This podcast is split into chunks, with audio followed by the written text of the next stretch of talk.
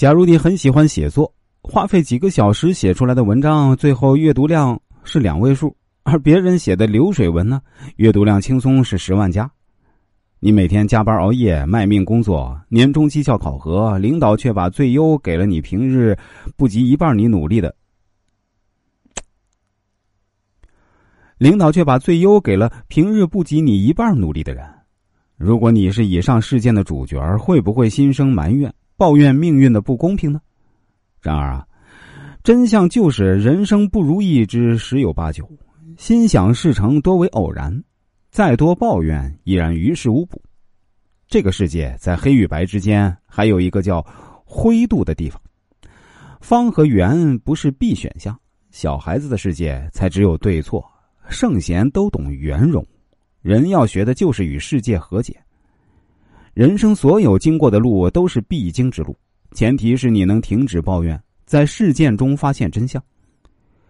考试没有通过，认真复盘，可能你才是真正意识到了自己没有深度学习，会做题和熟练答题之间少一个熟练度。你写的文章没人看，研究后可能发现是平台推荐机制差异性，不是文章写的不好，而是没选对平台。没有得到年终奖励的人，也可以通过这件事儿认识到领导对你的态度，进而规划自己职场之路。如果只是抱怨，这些反思和收获都会淹没在抱怨当中，你的心态出现了偏差，运气只会越来越差。因为眼睛里只有黑暗的人，看不到黎明前云层透出的光。第三，懂得自省。一个人最应该养成的习惯是自省。静坐常思己过，闲谈莫论人非。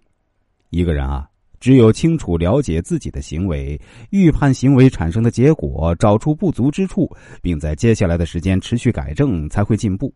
也就是五日三省吾身。只有这样，事情才会越做越顺，路也会越走越宽。所谓运气，也就是越来越通。《了凡四训》中写道啊。小者如芒刺在肉，速与剃绝；大者如毒蛇持指，速与斩除。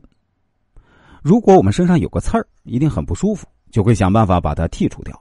但如果时间久了，一直不去碰它，也就麻木了，疼痛也就感觉不到了。这与一个人不进行自我反思十分类似。时间久了，已经不知道自己的行为习惯到底是对是错。要是身边也没有人指出，很可能会在错误的路上越走越远，方向都不对，还谈什么好运？第四，放弃犹豫和等待，先行动起来。身边总有朋友讲自己时运不济、运气不好，想着改变，但对于别人给出的建议啊，却迟迟不见行动。其实啊，我们学习易经、学习传统文化，最重要的是学以致用，活学活用。我本人也主张啊，要把易经中学到的知识啊，运用到我们现实生活中来。如果大家在人生中遇到什么困惑，想找我来看看，让我用易经的方法啊给您规划一下未来，我都建议大家关注一下我的微信公众号“国学文化大叔”啊，其中的“书”呢，就是叔叔阿姨的那个“书”啊，是一个蓝色太极背景头像的公众号，大家千万不要加错了。